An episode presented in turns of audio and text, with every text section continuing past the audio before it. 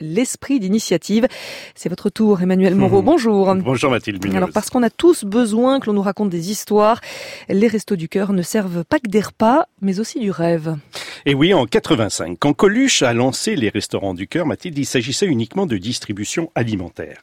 Très vite, les bénévoles ont compris qu'il fallait aussi nourrir l'esprit. C'est ainsi que depuis 20 ans, l'association ouvre les portes des cinémas à ses bénéficiaires. L'année dernière, 85 000 personnes dans toute la France ont pu rire, s'émouvoir, pleurer dans les 300 salles participantes. Alain Roosevelt, le dimanche soir, pendant la saison hivernale, après avoir distribué les soupes aux camions stationnés Gare de l'Est, distribue ses invitations.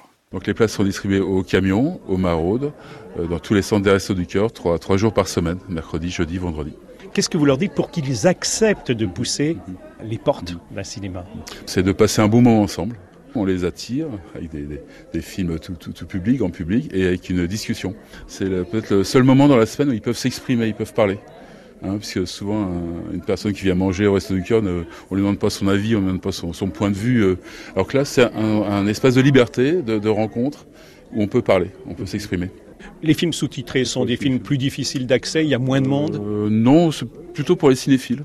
Un Woody Allen, on préfère l'avoir en anglais sous-titré. Il faut pas croire, mais dans les SDF, il y a des cinéphiles et qui demandent euh, le film en, VO. Donc on le précise sur l'invitation, film en VF, film en VO sous-titré. Ouais, ouais. Un film sur deux est français, on va dire. Et en 20 ans, plus d'un million trois cent mille personnes ont ainsi pu se rendre au cinéma. Et oui, et pour le président des restaurants du cœur, Patrice Blanc, le choix des films est important. Il est essentiel qu'il soit récent. Il est très important que ce soit les films qui sortent et donc les personnes accueillies, elles voient les films comme tout le monde. Et ça permet, alors là je pense particulièrement aux enfants, de pouvoir parler des films que leurs copains ont vus. On a eu des témoignages de profs disant que grâce à ça, ils osent enfin parler de films qui sont sortis récemment sans qu'une partie de la classe soit éliminée de la discussion. C'est une action en fait contre l'isolement d'aller au cinéma. C'est effectivement une action contre l'isolement, c'est une action de partage d'émotions.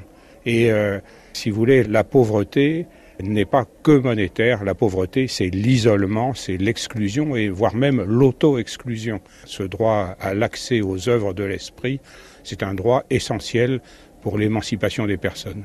Alors les aides pour financer ces séances étant à la baisse, Mathilde, le 16 octobre, de manière inédite dans 20 villes, sera projeté en avant-première Le Grand Bain de Gilles Lelouch, un film sur la tolérance, l'entraide.